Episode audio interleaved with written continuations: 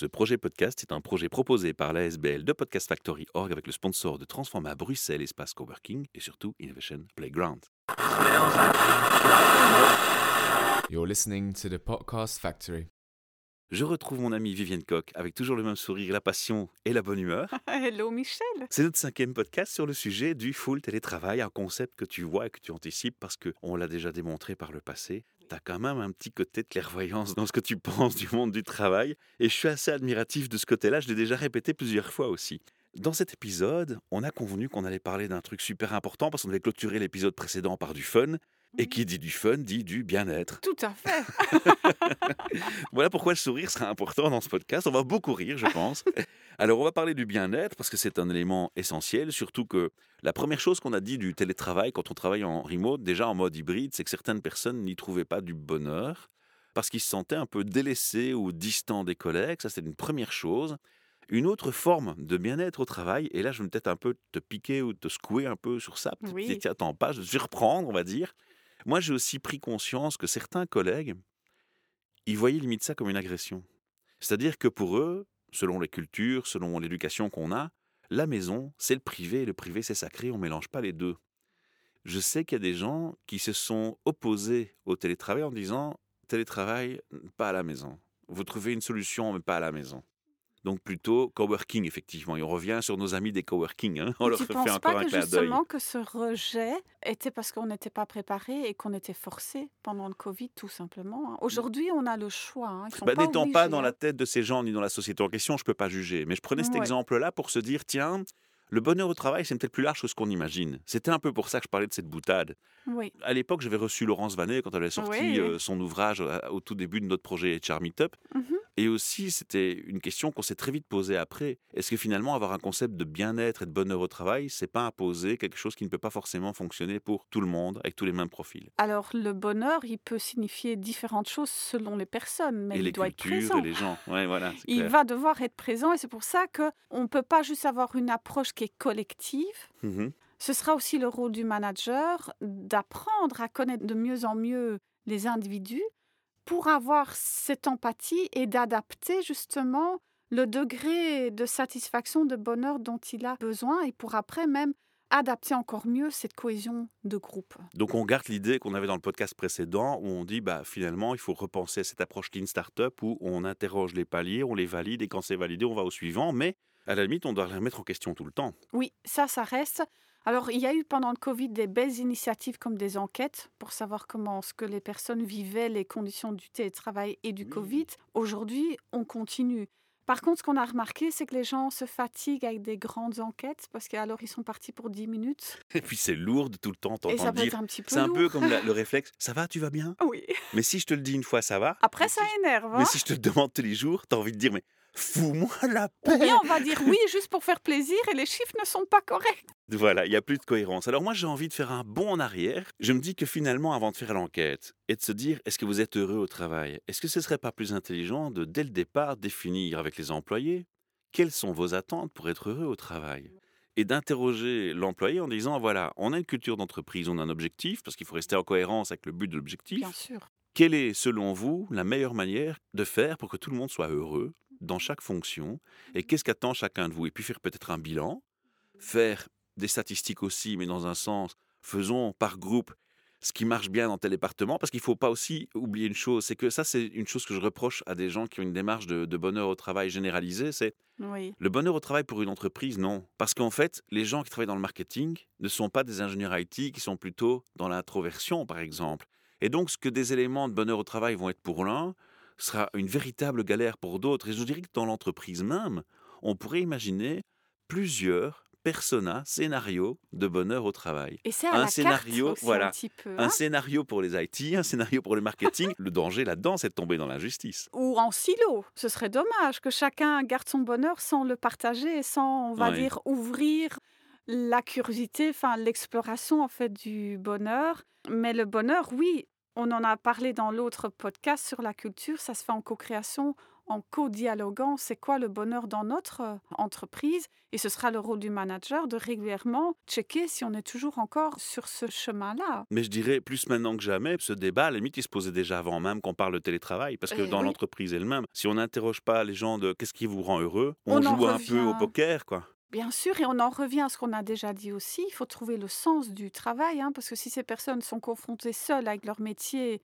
en dehors des quatre murs du bureau, il y a cette convivialité du présentiel, il faut vraiment trouver le sens, et ça sera à nouveau le rôle du manager de checker si le sens, il ne faut pas le faire et aller évoluer aussi. Ça veut dire qu'à la limite, dans chaque entreprise, il y aura un menu à la carte du bonheur au travail, un peu un plan cafétéria du bonheur au travail. Joli. Ah ouais. Et à mon avis, il y aura même d'une entreprise à l'autre plusieurs plans cafétéria. Mais ça nous complique la tâche dans ce podcast parce qu'on était censé résumer qu'est-ce qui va nous rendre heureux au travail. Mais ça va être difficile parce que C'est tellement large. il n'y aura hein. pas deux entreprises qui vont se ressembler. Mais par contre, Oui. je suis persuadé, c'est qu'il y a des points communs qu'on peut retrouver. Alors ces points communs, moi, tu m'as fait une petite liste. hein, tu m'en avais touché un mot. Tu m'as parlé d'ailleurs qu'on pouvait investir l'argent qu'on économise dans l'espace de bureau dans des investissements pour cette bonheur au travail. Alors comment est-ce qu'on peut faire? Des, des pistes Tu as des pistes? Bien sûr. Alors, Ah, euh, d'abord, connais. c'est effectivement de sonder. De sonder régulièrement, ça a un coût, ça. Il faut avoir de l'accompagnement dans ce sens-là. Et même gratuitement, ça prend du temps, donc c'est un coût. voilà. Donc, sonder, être curieux de la situation actuelle. Après, c'est d'investir dans des événements réels. Investir dans le digital avec la gamification, hein, vraiment des, pourquoi pas des jeux de vidéo qui sont en train de se mettre en place dans les équipes. Alors, c'est pas juste pour le divertissement, c'est beaucoup plus que ça. Oui. Ça permet vraiment d'apprendre à aller à mieux se connaître. Ça pourrait être même un très bel outil pour faire du onboarding. Quand il y a une nouvelle personne qu'on recrute à Lui distance, faire une fête. surtout qu'ils puissent savoir quelles sont mes marges de manœuvre au niveau humour, quelle est l'énergie du groupe dans lequel je me trouve aussi? Je l'ai encore eu la semaine passée. Je crois qu'à une époque, chez Google, ils faisaient ça. hein. Parce qu'on s'inspire souvent de Google, Et bah, oui. reprenons-les, parce que franchement, ils avaient parfois des bonnes idées. vrai. Il y a une époque, ils faisaient ça, et je crois qu'ils le font encore. Ils faisaient un peu la fête aux nouveaux collaborateurs, on les présentait, on les mettait sur le web. Ouais, regardez, le mec, il vient nous rejoindre. Et il y a déjà des interactions fun, on va dire même quelques semaines avant que la personne commence en fait. Alors, en termes d'investissement, on va encore une fois lancer une perche, mais phénoménale aux espaces de coworking. Bah oui, on peut investir en espace de coworking, ça on l'avait déjà dit, et je crois que c'est important, parce que là aussi, il y a du fun.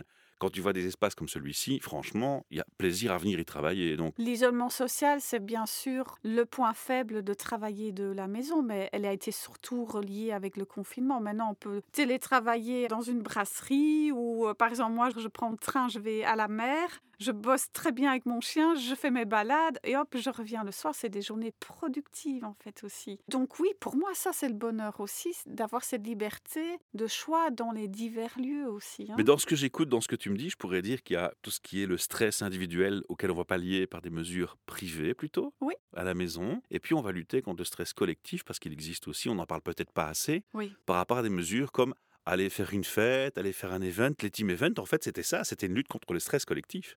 C'est clair, des team building, c'est quelque chose qui revient vraiment en force. On a trop bien compris l'importance de se connecter, de se comprendre et de se ressentir, en fait, de comprendre les sensibilités de l'un et de l'autre. L'empathie à distance est primordiale, sinon on va tomber dans le piège de la déshumanisation. hein. Je me suis déjà fait la réflexion, mais finalement, le leader, il est en train de petit à petit se transformer. Il va devenir un marketeur. Alors je m'explique.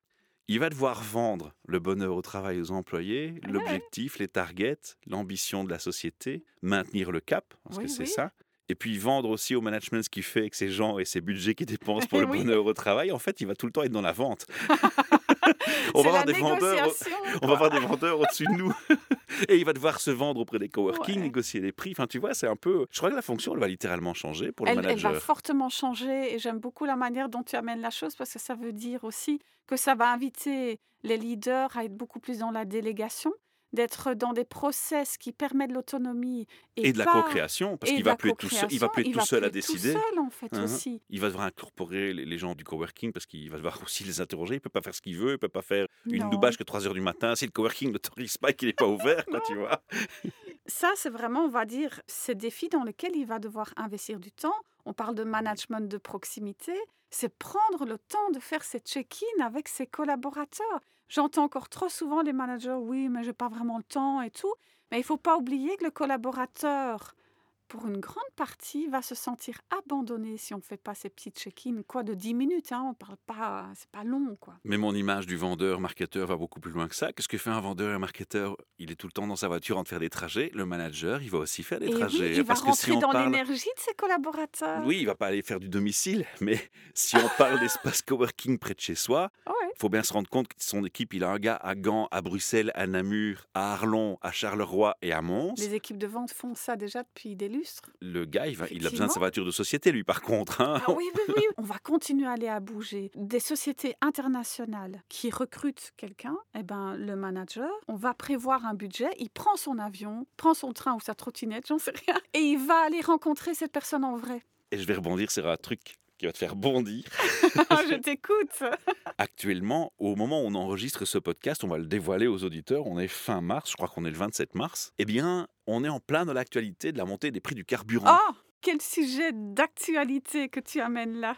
Parce que tu me parlais de l'avion, moi je trouve la- l'avion polluant, donc forcément Oui. un petit côté écologie et éco-responsable qui remonte à la surface. Mais ce que je suis moi en train de pas comprendre dans l'actualité, quand j'entends dans un JT qu'un gars se met en maladie parce que finalement il a plus le choix, il doit choisir entre remplir le frigo ou son carburant, je me dis mais qu'est-ce qu'attend le gouvernement pour recommander de façon ferme et autoritaire, comme il l'a fait pendant le Covid, travailler de la maison? Mais est-ce qu'on a encore Parce besoin que- d'une autorité? Est-ce qu'aujourd'hui, les voilà, entreprises non. n'ont toujours pas appris d'avoir maintenant ce réflexe d'utiliser le Alors oui, télétravail si tu, parles, si comme- tu parles de nouvelles entreprises, oui, euh, malheureusement, il faut une autorité parce qu'elles ne vont pas forcément être spontanément dans cette voie-là. Je crois que les employés ils sont convaincus déjà.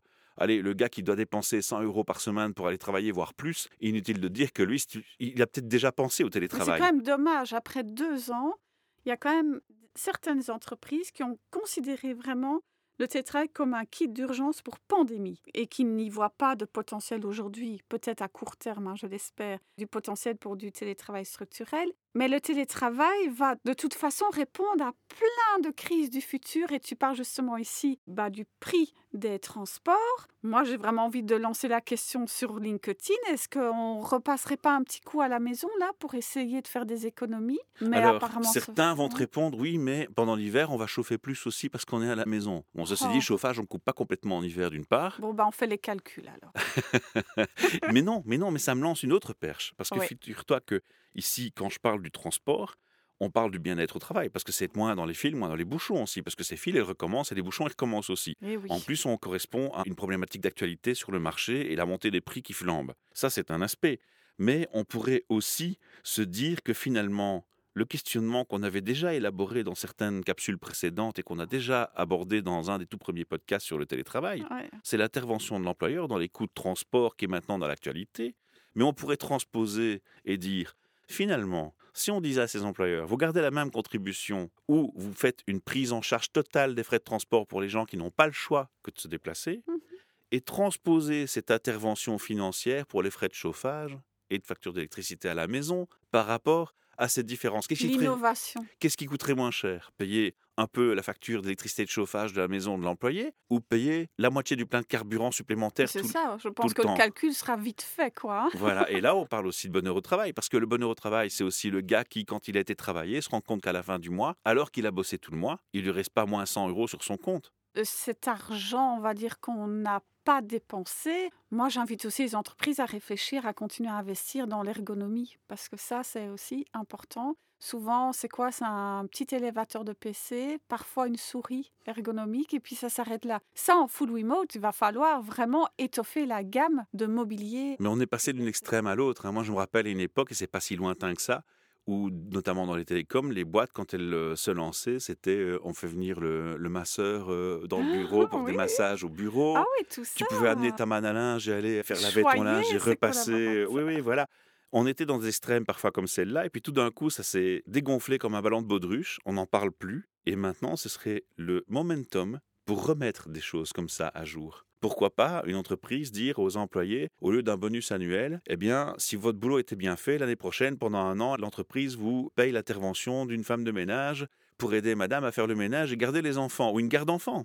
Mais c'est complètement ça. Dans les statistiques, ils ont bien vu aujourd'hui qu'avoir un bon salaire et une voiture de société, ça ne suffit pas Non. du tout. Donc du coup, c'est les entreprises, surtout en full remote, elles vont être, comme tu as dit au tout début, impacté quand même par la vie privée de ses collaborateurs et d'être beaucoup plus family friendly et de carrément créer des chartes de parentalité et de faire en sorte d'offrir des accompagnements pour que le confort à domicile soit beaucoup mieux en fait. Alors tu sais que j'aime pousser le bouchon, hein. je vais encore pousser le bouchon un petit, peu, un petit, peu, plus loin. On a parlé souvent des espaces coworking en comme alliés. Oui. C'est aussi un momentum pour se dire, et si les coworking en question avaient dans leurs infrastructures une crèche ah, une école. T'imagines? Les moments où tu passes ton temps en coworking, tu es en plus à côté de tes enfants qui sont gardés par une professionnelle. Oui. Waouh, là c'est du vrai bonheur au travail. Moi je quitte plus le boulot quoi. Mais c'est sûr ça. Moi je trouve que c'est un bon plan. Tout à fait. Et je vais encore pousser le bouchon un petit peu plus loin. Je pourrais même dire qu'on pourrait pousser ça plus tard dans la scolarité, parce que combien de fois on a dit avec les entreprises et l'enseignement, qu'il y a un écart entre la demande des entreprises et l'enseignement. Et combien de fois on s'est posé la question, est-ce que finalement l'entreprise ne devrait pas être l'école des nouveaux métiers et l'école des métiers? Et mmh. finalement, cette proximité est aussi belle à faire. Mmh, c'est vrai, c'est vrai. On pourrait même imaginer que des écoles et des coworking puissent fusionner. Et donc, tu vas faire du coworking dans un espace qui est en fait dans une école où tes enfants sont à l'école et ils sont confrontés à la réalité de l'entreprise. Donc, c'est un trois fois win. Le parent, l'enfant il est gagnant parce qu'en plus, il voit la réalité des parents au travail. Et les coworking qui seraient dans ce type d'établissement seraient gagnants parce qu'ils ont une garantie d'avoir un public en permanence. Les coworking dans les universités. Voilà.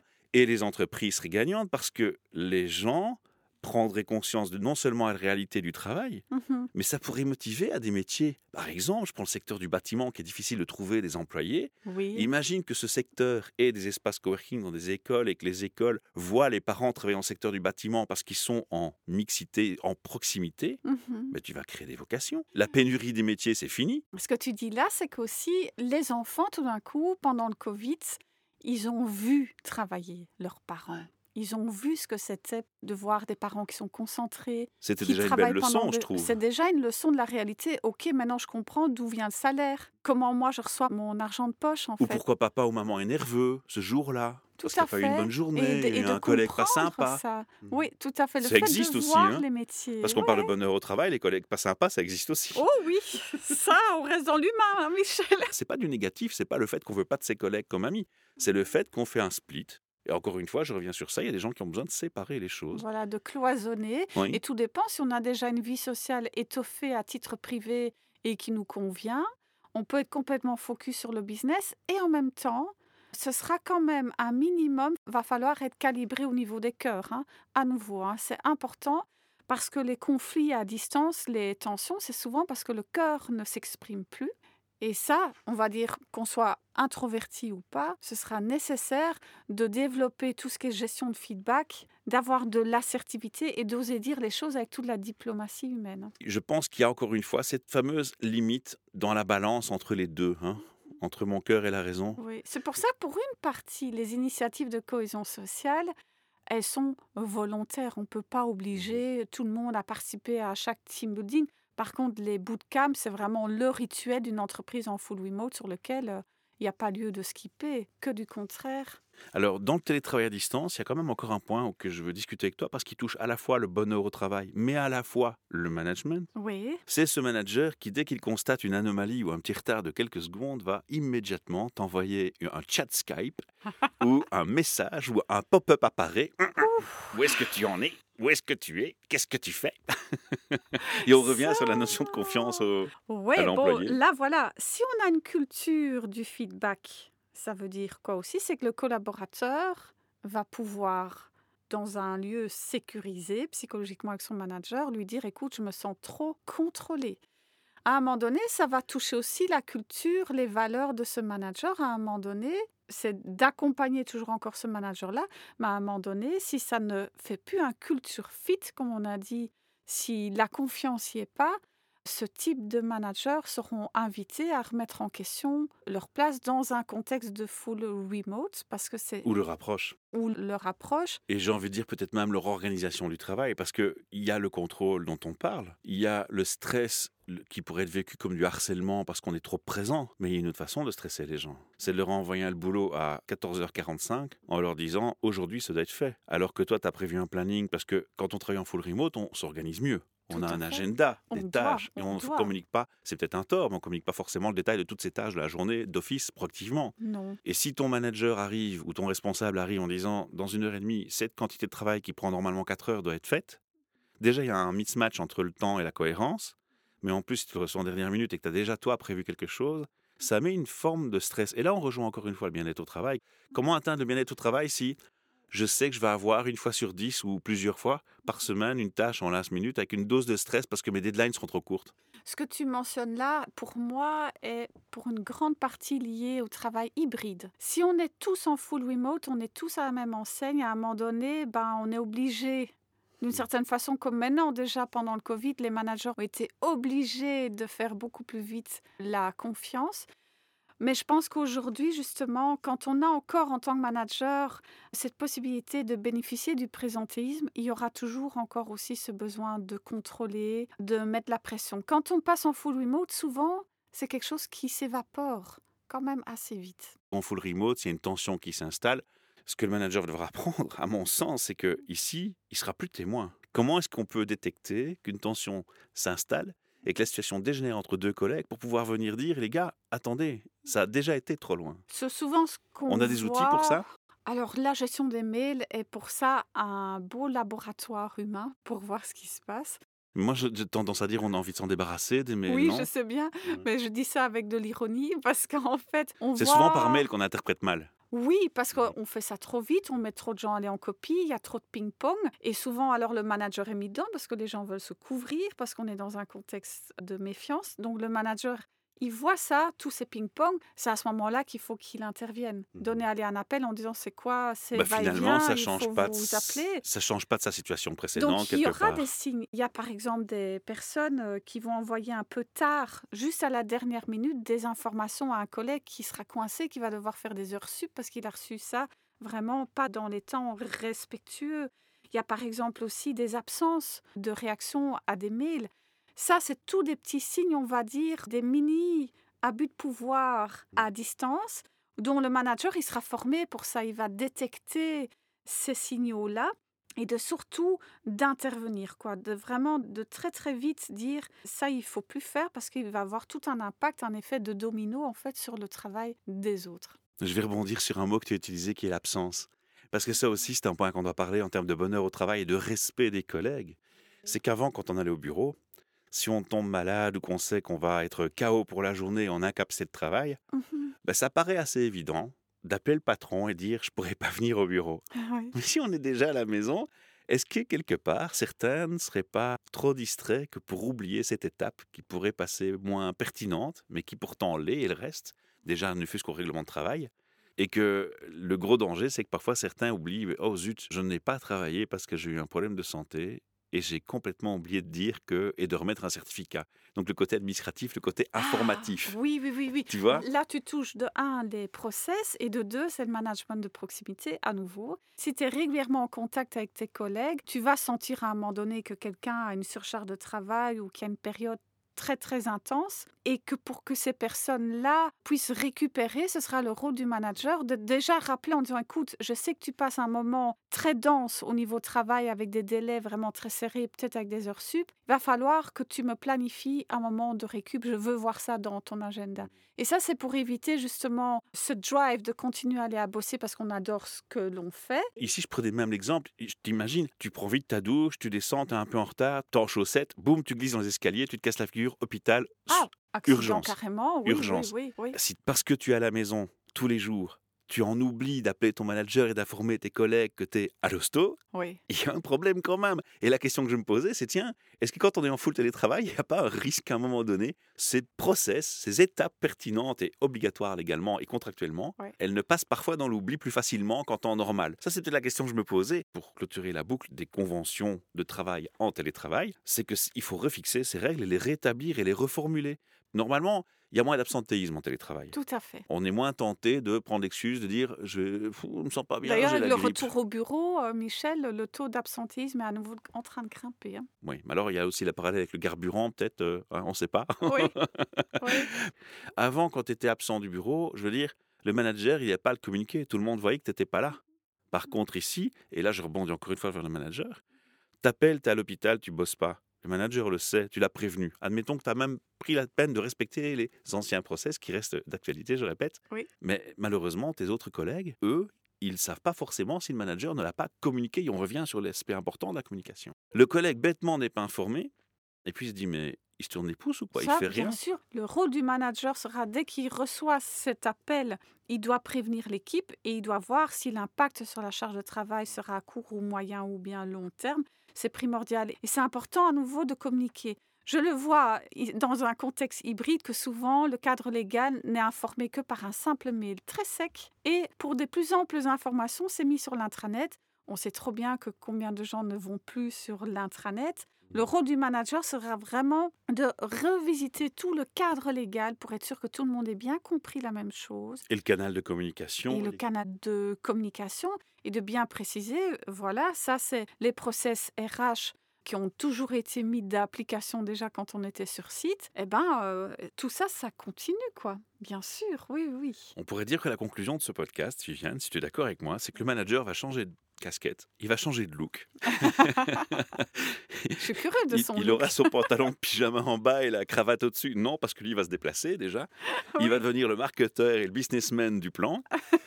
Et puis il va devenir un expert en communication. Oui, oui, oui. Et je crois qu'une des compétences requises en termes de leader et de management dans le futur pour les entreprises qui seront en full télétravail, je crois que le focus, ça va être euh, 100% sur la communication. Parce que quelque part, dans tout ce qu'on a échangé aujourd'hui, 90% de ce qu'on a dit, c'est focalisé sur la communication. Transparente, claire, précise et honnête. Tout à fait, et de choisir les bons outils et d'investir du temps. Ça fait partie du rôle du manager d'investir du temps là-dedans, mais pour ça, il faut peut-être déléguer un peu plus, et ce sera alors plus facile aussi. Et ça, c'est aussi une autre chose qu'on va voir se modifier dans les profils de recrutement de, de leaders ou de managers. C'est vraiment insister sur le côté où le manager ne mettra pas la main à la pâte. Non.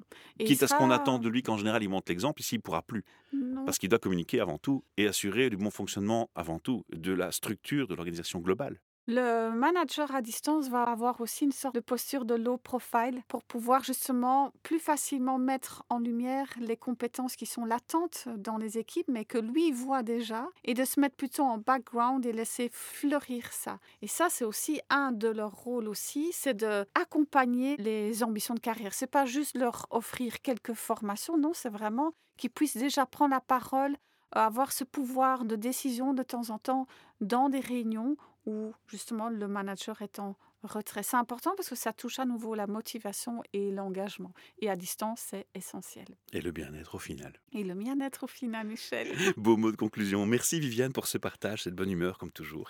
Merci Ces échanges riches. On espère que nos auditeurs sont inspirés et euh, trouvent des points pertinents dans ce qu'on leur raconte et ce qu'on leur donne comme info. Ouais. Alors on va vous inviter à participer à la petite question qu'on vous a posée tout à l'heure, à faire des commentaires et puis si vous aimez ces podcasts, faites un like, un partage. C'est la plus belle des récompenses à ce qu'on vous offre gratuitement quand même. Et vous pouvez nous soutenir avec une donation vers la SBL. Si vous avez envie aussi de venir à notre micro, je rappelle, on va pas l'oublier de le dire, c'est bienvenu. Venez parler de votre passion au travail, venez de parler du thème RH, de ce qui vous préoccupe et pourquoi pas de comment vous voyez le full télétravail pour vous dans le futur. Voilà, welcome, À bientôt, Michel. à bientôt. You're listening to the Podcast Factory. Ce projet podcast est un projet proposé par l'ASBL de Podcast Factory Org avec le sponsor de Transforma Bruxelles Espace Coworking et surtout Innovation Playground.